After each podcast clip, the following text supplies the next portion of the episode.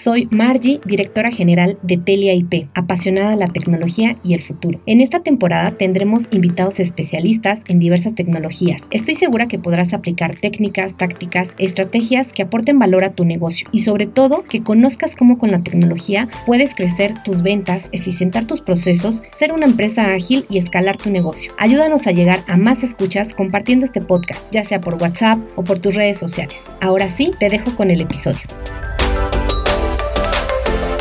Otra forma de verificar los sitios que son seguros es hacerlo, hacerlo muy simple. Del verbo, del verbo googlear, hay que googlear el sitio. Afortunadamente, en cada publicación o en una pauta que se agregue de un servicio de un producto, este, regularmente hay, comentarios. Carlos es ingeniero de profesión, un papá dedicado y amoroso, y sí, algunas veces también roñoso poco paciente, pero un hombre que trabaja día a día por ser un mejor ser humano, un profesional con una actitud de ayudar, un solucionador de problemas y entregado a lo que le apasiona. Culto, analítico, sabedor de música y cine. Ah, y también catador de tacos. Apasionado de los gadgets, las redes, no las sociales, las comunicaciones, un shopper experto y basquetbolista. Si quieres conocer un poco más de su trayectoria, te invito a escuchar el episodio 1 y 2. Bienvenido, Carlos. Hola, ¿cómo estás? Buenas tardes. Y muchas gracias a todos por el, por, eh, a la audiencia por, por este momento. Aquí encantado de, estar con, contigo. Me gustaría empezar con la sección de preguntas sorpresas. Eh, lo primero que te venga a la mente y pues obviamente de forma eh, muy breve. ¿En qué crees? Creo en Dios, creo en la tecnología, creo en las matemáticas, creo en, en la vida después de la muerte, por supuesto, y solo eso. Carlos, en una sola palabra. Intrépido. ¿Qué te motiva? Motiva el día a día a mi esposa, mis hijas, por supuesto, apasionado y me, motiva mucho la tecnología, me motiva mucho tal vez eh, ver cómo el mundo está cambiando. Eso me motiva bastante. ¿Hardware o software? Hardware, por supuesto. algo que casi nadie sabe de ti. Alguien que algo, algo que... casi nadie sabe de ti. Ah, ok. Em, soy amoroso, soy tierno, en cierta forma. ¿El pensamiento que más te visita? El pensamiento que... Pues ahorita el tema del crecimiento, del el tema de growth en, a nivel personal, a nivel empresarial, eso ahorita me viene mucho a la mente. ¿El mejor consejo que has recibido? El mejor consejo que he recibido es el, creo que de parte de mi, de mi padre, es el de, pues, siempre echarle ganas. La verdad es que es, es difícil por, por debido a, la, a, la, forma y a la comunicación que he tenido con, con, con, con, mi familia o con mi padre específicamente. Y también el consejo, pues, que me viene mucho a la mente es el de mi esposa, ¿no? Que hay que seguir estudiando. Gracias. ¿Dejar de jugar básquetbol o dejar de comer tacos? No, pues yo creo que dejar de comer tacos, definitivamente. bueno. Y ya la última, ¿cómo te gustaría ser recordado?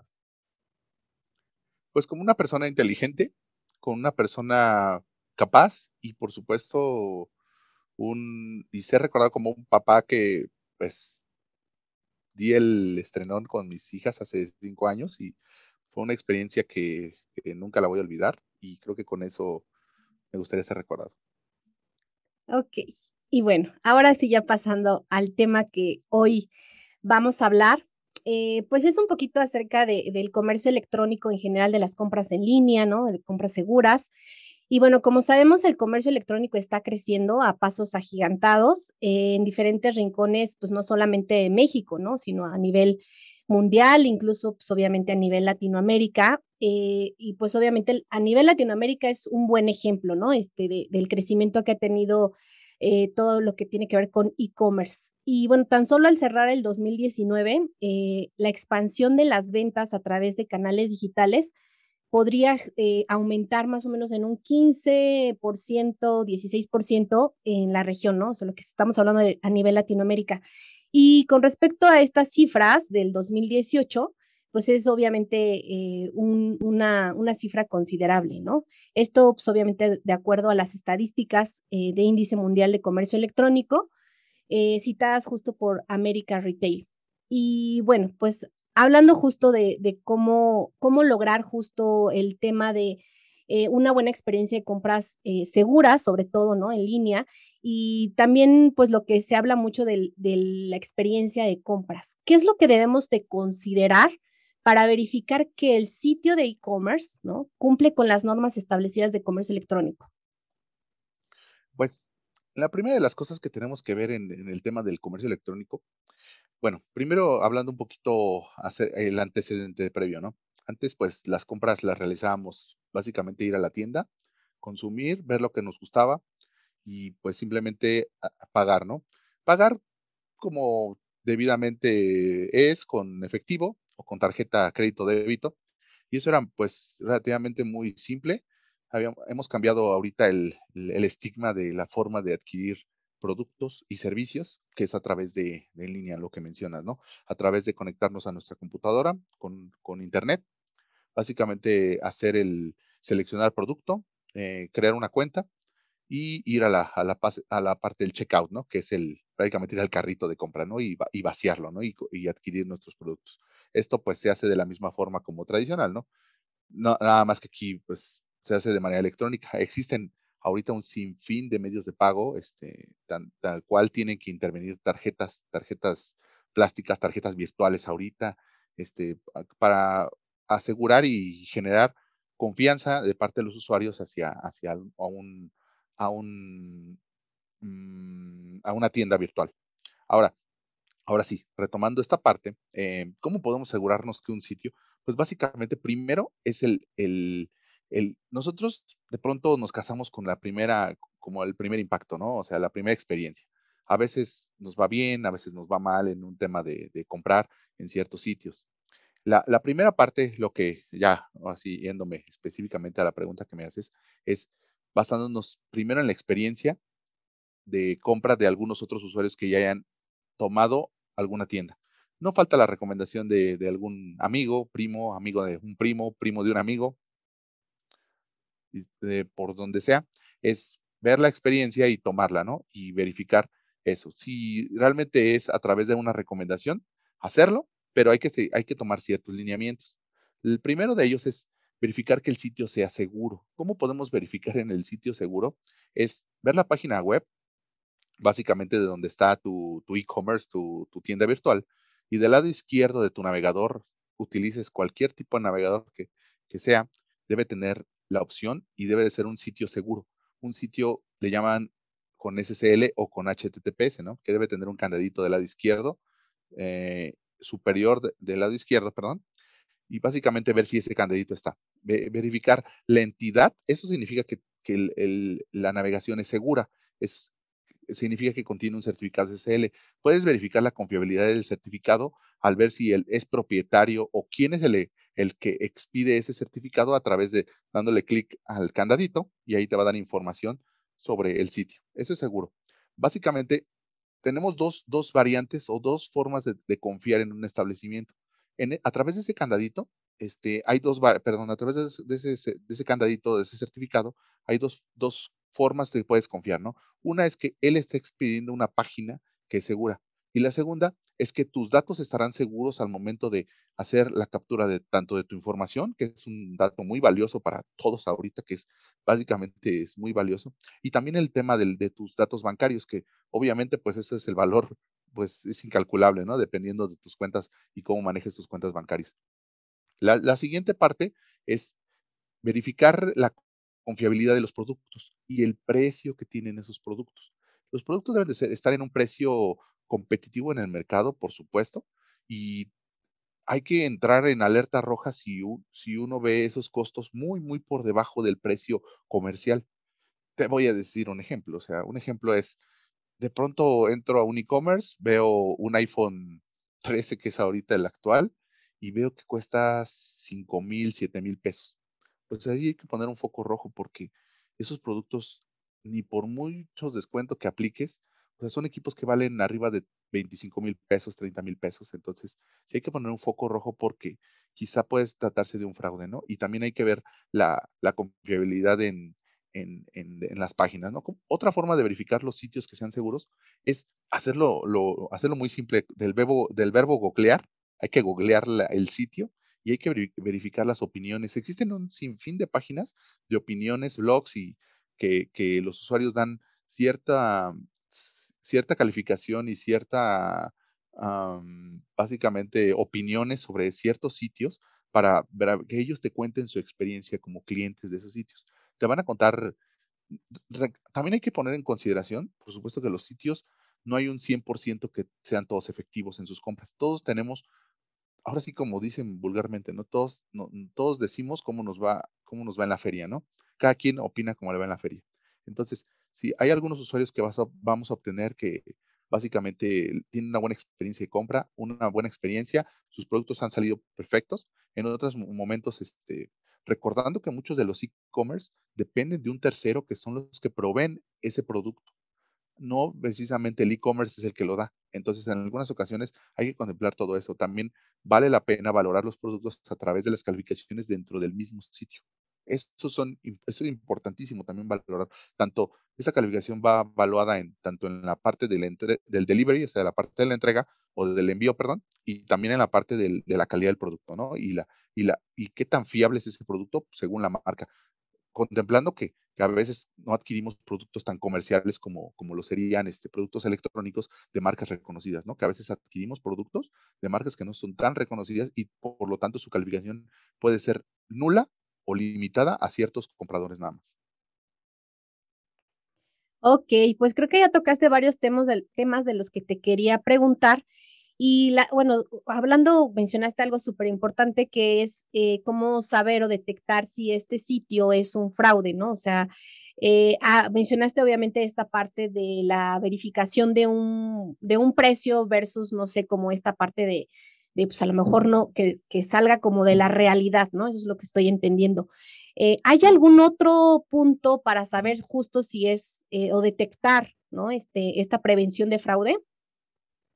Sí, claro. Este, verificar que el sitio, el, si, si por ejemplo el sitio nos lo recomendaron o de pronto llega un, un correo electrónico recomendándonos un sitio de compra, verificar que todos los links o todas las, las URLs o, o a donde nos, a donde nos lleve esa página sean confiables, porque hay veces que nos llegan correos que son de manera phishing y viene, por ejemplo, por decirte un ejemplo, dice Amazon y le das y tu puntero los entras en el, en el link de Amazon que supuestamente te va a llevar a la oferta y te lleva a un sitio totalmente distinto con un dominio muy extraño, este, proveniente de hasta de China, de Rusia, o sea, no, no por decirte algún, algún país en específico. Entonces hay que tener mucho cuidado con esos sitios, porque esos sitios este, son bastante irregulares. En algún momento nos pueden llegar a robar información, tanto información privada, personal, como también información bancaria. También existe algunos, algunas promociones, algunos regalos de que te dice, ay, eres el comprador 5000 de la tienda, este, y te vamos a regalar algo, ¿no? Recordando que, que y y en el buen sentido de la palabra, o sea, no hay alguien que nos regale algo así tan fácil, ¿no? Productos así no, lo existen. Entonces hay que tener mucho cuidado. Existen estos sitios también de que eh, marcas deportivas este, tienen el 40, 50, 70% de descuento, este, marcas de lentes también. Este, y también hay que cuidar mucho esa parte, verificar de dónde proviene el sitio o el dominio en el que aparece en tu navegador. Si es algún, algún sitio que no pertenece a la marca como tal, o, al, o a un comercio muy popular, este, definitivamente hay que desconfiar. Claro. Y sobre todo estos correos que comentas, ¿no? Que son, me imagino que te refieres a los correos de promociones, ¿no? Exacto. Ok.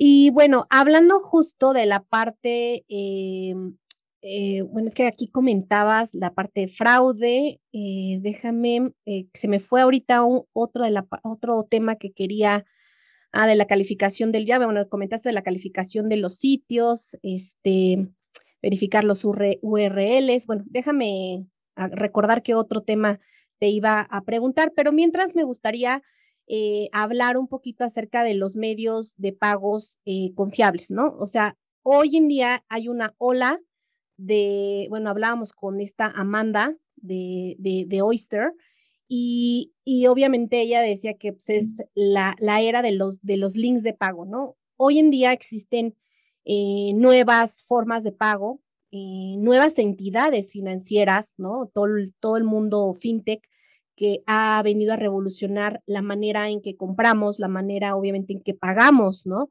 Incluso estas, eh, estas eh, soluciones fintech que son incluso eh, de préstamo, ¿no? O sea, paga, compra hoy y, empieza a pagar en el siguiente mes, ¿no?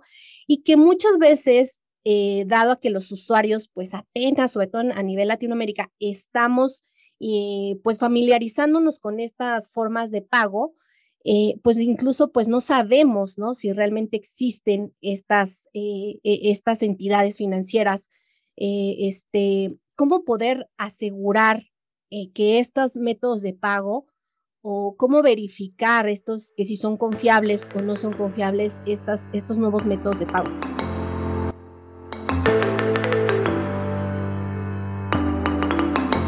Espero que estés disfrutando y aprendiendo mucho sobre este tema. No olvides que TLP es un aliado tecnológico comprometido con ser tu guía para la implementación y adopción de tecnología en tu empresa, ofreciendo herramientas y soluciones tecnológicas adecuadas y necesarias para entrar a esta nueva era digital. Nuestros servicios y soluciones se basan en cuatro pilares principales: continuidad del negocio, productividad, seguridad de la información e innovación tecnológica. Visítanos en telia-medioip.mx para que conozcas todas nuestras soluciones y servicios que te ayudarán a reinventarte, pues hoy tu empresa necesita adaptarse a los nuevos desafíos de innovación y tecnología y nosotros te queremos ayudar a resolverlos.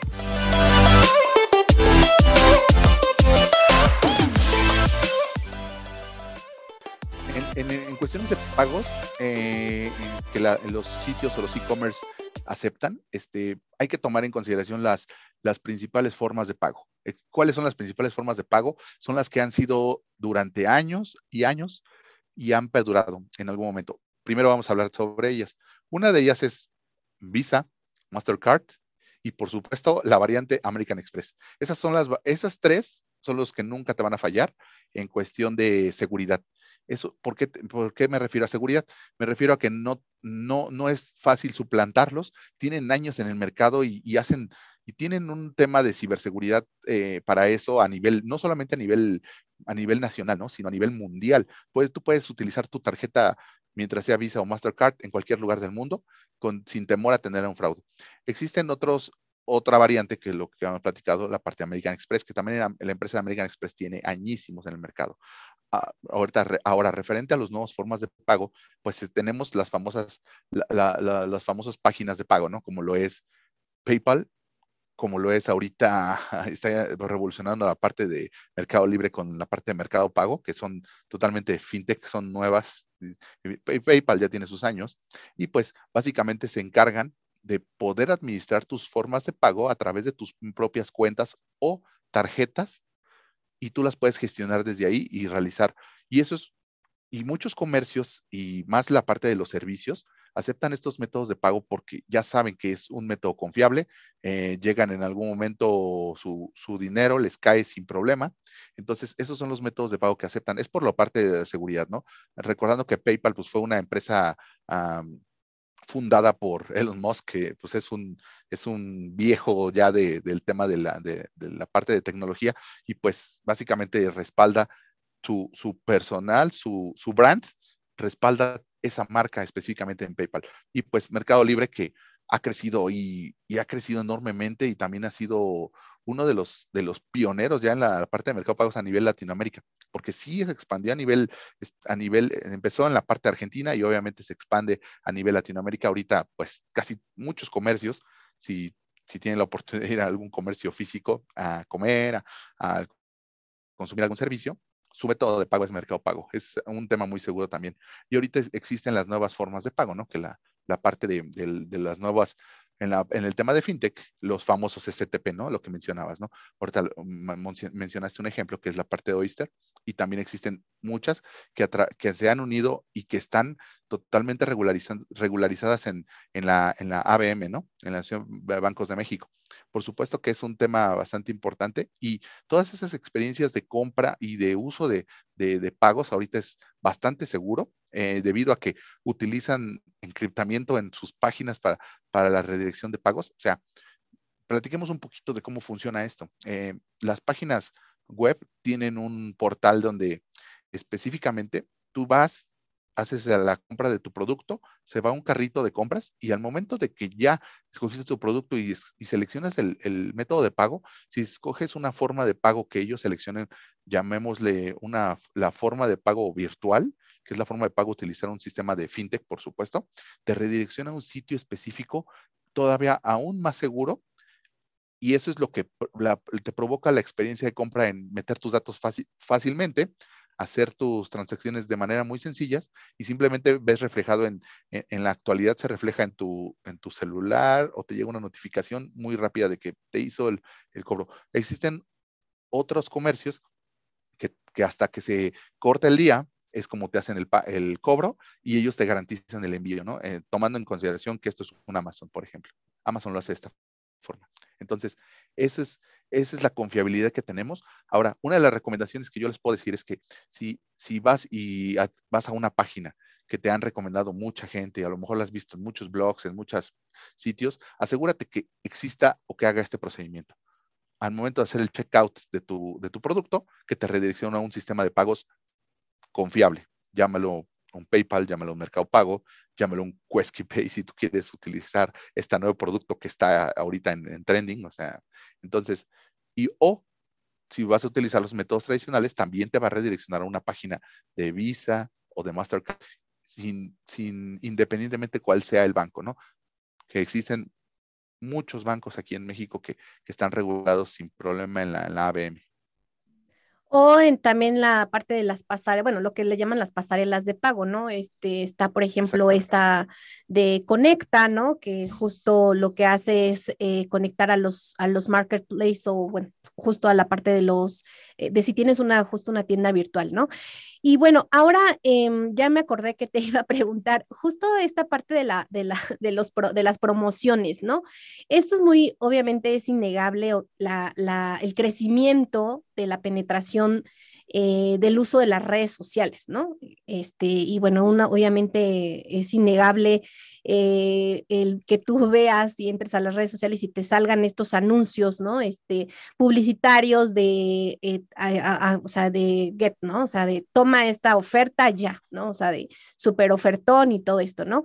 Em, ¿Cómo, ¿Cómo cuidar, cómo saber justo de estas promociones? O sea, ya, mencionaste la parte de, de cuidar como, eh, pues, verificar si la, la, parte de los precios son como están dentro de la, de la realidad, ¿no?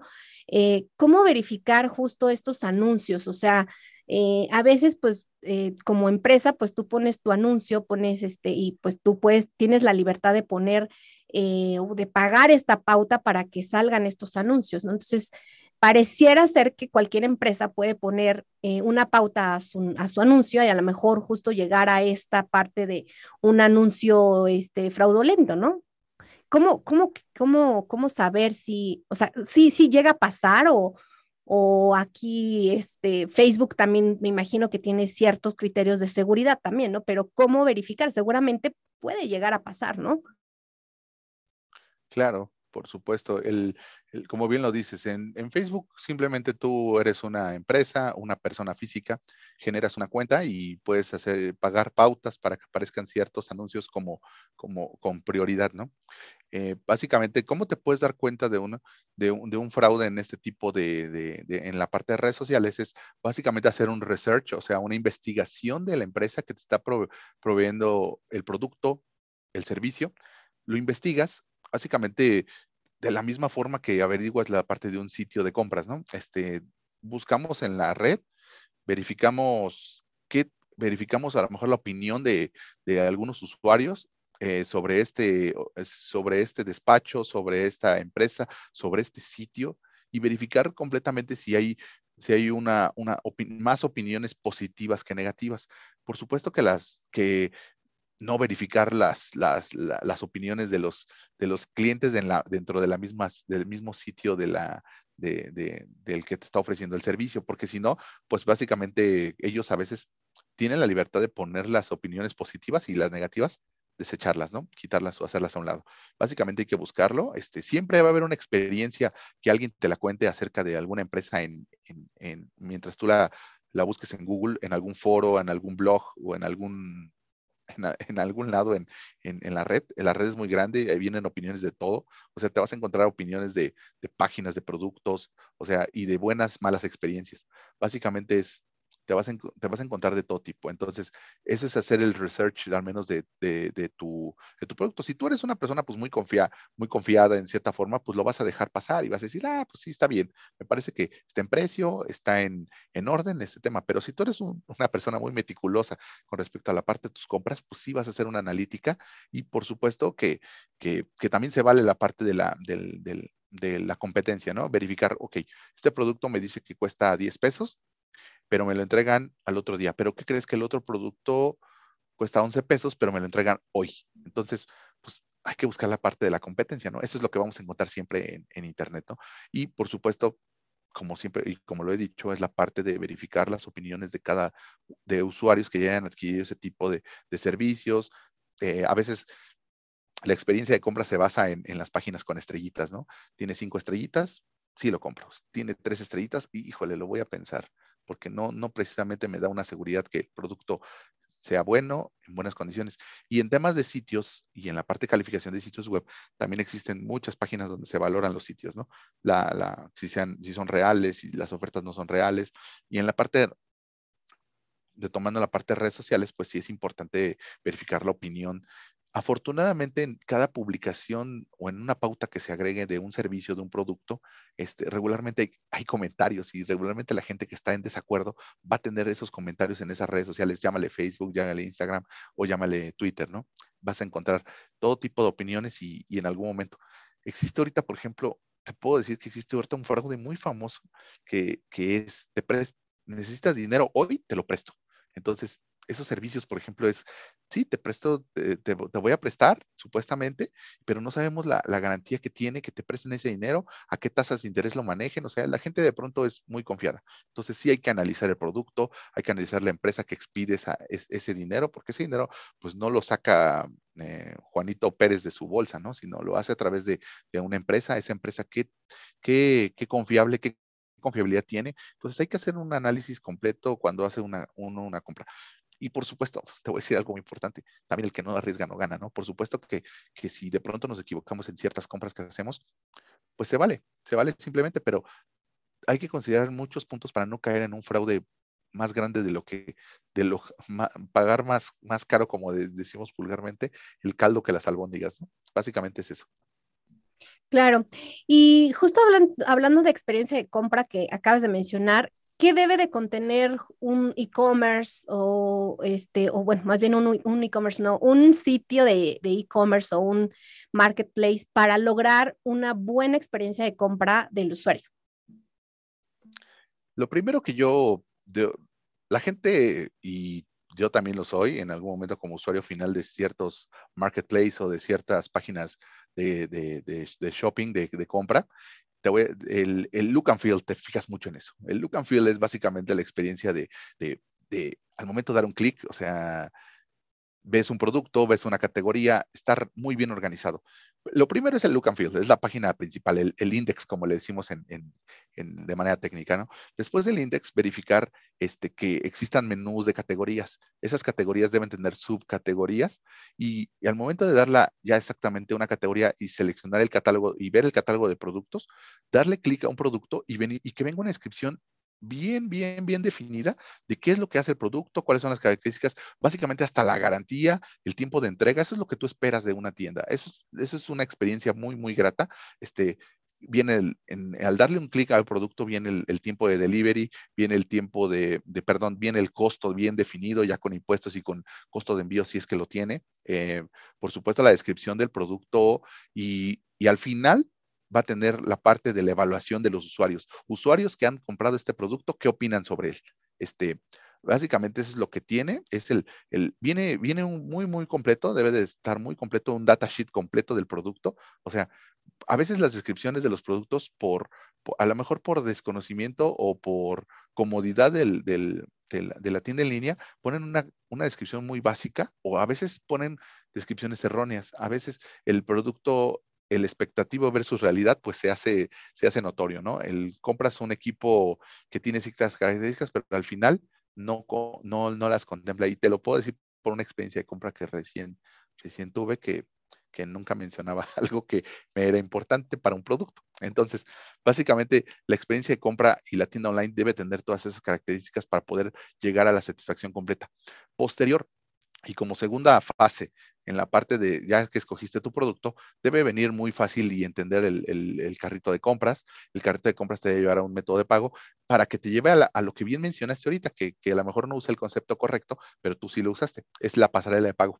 Llegar a la pasarela de pago y ahí de, ahí ya descargar la parte de, tu, de, la forma de pago que vas a hacer, ya sea a través de credenciales, a través de, de, tu tarjeta física, de tu tarjeta virtual o a través de una cuenta de lo que tengas, ¿no? Básicamente es para llegar al pago. Y al final, como resumen, te, debe llegar a tu correo electrónico o en el mismo sitio en el que tú te encontrabas, el resumen de la compra. El resumen de la compra que te, que te indica básicamente cuándo te llega, eh, cuánto tienes garantía, eh, tal vez la paquetería o, el, o en algún momento te van a deliberar un, número de seguimiento, depende de la paquetería. Hay tiendas en línea que utilizan su propia paquetería. Hay tiendas en línea que utilizan paqueterías eh, de, como les diríamos vulgarmente, de medio pelo o de, o de, o, de bajo pelo. Y hay tiendas virtuales que utilizan el, la, el, empresas para hacer el delivery o la entrega de tu producto, que son empresas top, ¿no? Llámale un UPS, DHL o, o a nivel nacional, ¿no? La parte de estafeta aquí en México. Oye, ¿y tú qué prefieres, Amazon o Mercado Libre? Híjole, creo que Amazon. Ahorita Amazon, por los precios que son más competitivos. Ok. Y bueno, ya para ir cerrando, tú eres un shopper. Yo te veo un apasionado de las compras y pues es algo que, no todos tenemos. Algunos hacks para, tomar mejores ofertas eh, de, compras en esta temporada.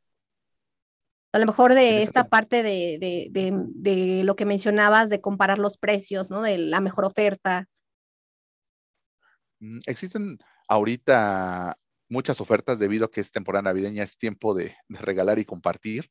Este, creo que podemos entrar a sitios muy conocidos, este, buscar las mejores ofertas. Este, existen los famosos hot deals, ¿no? Que hay una oportunidad de un deal ahorita en el cual pues tiene hasta un, un, conteo regresivo, ¿no? Este, yo, les, yo, les, yo les comparto un hack, al menos en la parte de, Amazon, que es una de mis tiendas preferidas, por supuesto, para la compra. Este, instálense, instalen un plug en, utilicen obviamente Google Chrome, eh, instalen un, una extensión de Google Chrome que se, que se llama este, Kipa. Y lo que hace Kipa es instalarte un, un plugin en el cual te lo instala en tu navegador, eh, automáticamente entras al sitio de amazon.com.mx y entras a un producto y el producto te dice la tendencia de precios este, con respecto a los días. Y cuando existe una oferta, también te la menciona. También tú, en KeepUp tú puedes configurar que te mande, eh, tú puedes poner un límite de precio de, menor precio y cuando llega ese tope o menor precio, te va a mandar una alerta a tu correo electrónico y te va a decir, este, el producto que estabas buscando, tal, tal, este, está en este precio en este momento. Y esos deals a veces duran dos, tres horas. Es para que tú no te la pases ahí dándole F5, F5 a la, a la, a la actualización de la página hasta que veas que baja. No, es, el propio Kipa ya te, lo, ya te lo hace. Entonces, es uno de los, de los hacks que yo les puedo decir. Y existen otras tiendas que son las famosas tiendas, básicamente son de China. Esas tiendas que ustedes saben cuál es, o si, si no las saben, se las voy a decir en este momento, es AliExpress, por ejemplo. Este, ingresen como usuarios nuevos, este, eso te genera cupones, esos cupones este, los puedes hacer canjeables mientras compres una cierta cantidad y los puedes atender. Y no en estas épocas del año, porque ya pasaron, lo sabemos, utilizar y verificar y comparar, por supuesto, los precios de, del Buen Fin y, y, del Black Friday. Esos son, son los hacks que al menos yo tengo para la parte de compras. Gracias. Justo te iba a preguntar este tema de los hot sale y todo eso, pero bueno, ya lo mencionaste. Y bueno, pues a todos nuestros invitados les, les hacemos eh, esta sección de la parte del liderazgo, ¿no? Del liderazgo digital. Eh, entonces, a mí me gustaría saber cuál ha sido tu mayor reto como líder eh, que has enfrentado pues en, esta, en este nuevo contexto de, pues, de liderazgo remoto. Uno de los principales retos que he tenido en, el tema de liderazgo remoto es sensibilizarte con tus equipos y ver qué, realmente qué problemas tiene. O sea, a veces tienes que hacer un poquito al lado la parte operativa de la organización, de, tú como cabeza o, como líder de grupo, hacer un poquito al lado la operación y, y, tocar un poquito de manera más humana a las personas, ¿no? O sea, a veces los, el, 70% de los, de los problemas que tiene una persona, un colaborador tuyo, no, es, no se basan en la parte operativa, sino se basan en problemas personales, en problemas, en, problemas de casa, problemas de pareja, problemas de familia, problemas, enfermedades. Entonces, pues, creo que vale la pena en algún momento hacer, hacer tus reuniones periódicas, eh, obviamente reuniones operativas existen, pero también hacer un pequeño espacio en tu agenda de 30 minutos em, para, para hacer un team back con tu equipo, eh, preguntarles cómo se sienten, qué, cuentan el día de hoy. A lo mejor muchos no van a tener problemas o, les va a ser difícil soltar, ¿no? Pero creo que vale la pena que vean en ti que, que no solamente estás preocupado al, a tu colaborador como, como ingeniero, como cuate que te genere productividad, sino también como una persona, porque bien sabemos que si los usuarios o los colaboradores no están bien personalmente, no, te van a no va a haber rendimiento en la parte operativa. Eso es muy cierto. Creo que eso es muy importante, humanizarnos un poquito más con, con respecto a esto. Claro, sí, me encantó que comentaste eso porque creo que la gran mayoría de los invitados que hemos tenido aquí eh, se nota obviamente su liderazgo eh, servicial, ¿no? Su liderazgo eh, consentido, como le llaman. Y bueno, en la reciente entrevista que tuvimos con, con este Herman Marín de Laboratoria, justo comentó algo, ¿no? Que decía que, que a él lo que le ha servido es hacer sentir, o bueno, más bien acompañar a su equipo, ¿no? Que eso definitivamente tiene que ver mucho con lo que acabas de decir, ¿no? O sea, que tu, tu gente, tu equipo se sienta acompañado y eso es algo de lo que tú acabas de mencionar. Y bueno, pues ahora sí, eh, para cerrar, si tuvieras que quedarte con tres aprendizajes que te ha dejado eh, tu camino como profesional de, en tecnología, ¿cuál, ¿con cuáles te quedarías? Yo creo que con la parte del uno sería el autoestudio por supuesto que es muy importante para poder, y más ahorita en estos temas de que no es presencial, eh, dependíamos básicamente de ir a un aula, a ir a aprender ciertas cosas. Creo que el, autoestudio ahorita es, esencial para, toda situación. el tema también es, yo creo que el, recurso más importante para, para todos nosotros y para todos debe ser el recurso humano. El recurso humano es básicamente, si no existe recurso humano, no existe recurso profesional, no existe nada. Entonces hay que tomarlo mucho en consideración. Y yo creo que el tercer aprendizaje que, tuve es, es el, poder combinar ciertas actividades entre casa y, entre casa y, profesionalismo, vaya, eh, trabajo. El, ahorita el telework pues es, es lo, lo, esencial, es lo que tenemos que aprender todos. Creo que es una, ya se debe de dejar de ser una habilidad suave y debe ser una habilidad dura porque es, muy, es complicado hacerlo. Y hemos visto pues mucha gente que ha sobresalido y ha crecido en, la parte del worker, eh, contemplando y mencionándote a ti, pues por supuesto que, yo creo que esto, la, parte de la pandemia nos dejó más, más aprendizaje que, otra cosa. Yo creo que hemos aprendido mucho de, en esta época y espero pues delegarlo y hacer eh, esto hacia mí, a mi familia y a mis hijas, por supuesto. Va que va, muchas gracias. Y ya, por último, porque se me olvidaba, ¿qué es lo que más amas de la tecnología? Híjole, la tecnología no deja de sorprenderme. Yo creo que el, nivel de sorpresa que, nos tiene, eso a mí, para mí es lo, esencial, porque eh, hay, hay, cosas que sientes o tienes la, idea que ya lo sabes, pero de pronto aparecen cosas nuevas que son variantes, entonces, pues no deja de sorprenderme. Yo creo que la sorpresa es lo que, lo que, me, lo que amo más de la tecnología y en cierta forma, pues me encanta la parte de los gadgets, me encanta la parte de los wearables, me encanta toda esa parte, pero, pero creo que, que, que cuando veo alguna noticia sobre alguna tecnología, que, que, yo ya sabía cómo funcionaba y de pronto hacen una variante, me sorprendo mucho. Entonces creo que la sorpresa sería el, el tema para, para mí en la tecnología. Súper, pues muchas gracias Carlos por tu tiempo y bueno, pues ¿dónde puede conectar la gente contigo? Por supuesto, pueden buscarme, buscarme como Carlos Zacarías Hernández en, el, en LinkedIn. Por supuesto, en telia-medioip.mx, ahí nos encontramos en la parte de Telia. Y claro que eh, en la parte de los podcasts para que nos escuchen, para que escuchen mi extracto. En algún momento en el episodio 1, episodio 2 tengo injerencia en él y en, y en los demás, por supuesto, episodios pues para aprender nuevas tendencias, nuevas tendencias de tecnología, muy referente a la parte que hablamos de, de la nueva realidad, ¿no? Y principalmente en, en, materia y en temas de educación, que es muy importante en muchos ámbitos de tecnología.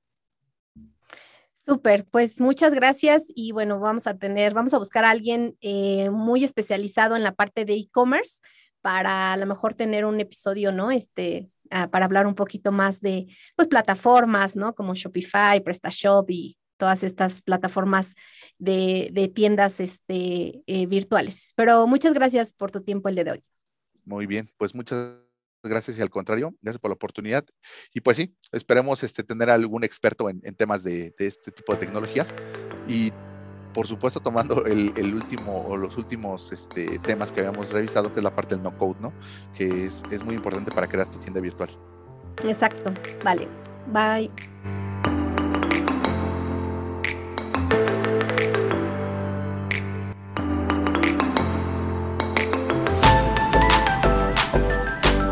Gracias por haber escuchado este episodio de Teliapod. Ayúdanos a compartir conocimiento y a seguir impulsando la tecnología como detonador de crecimiento de las MIPIMES. Escúchanos a través de las principales plataformas y también en telia-medioip.mx. Síguenos en nuestras redes como Telia IP. Te esperamos en el próximo episodio.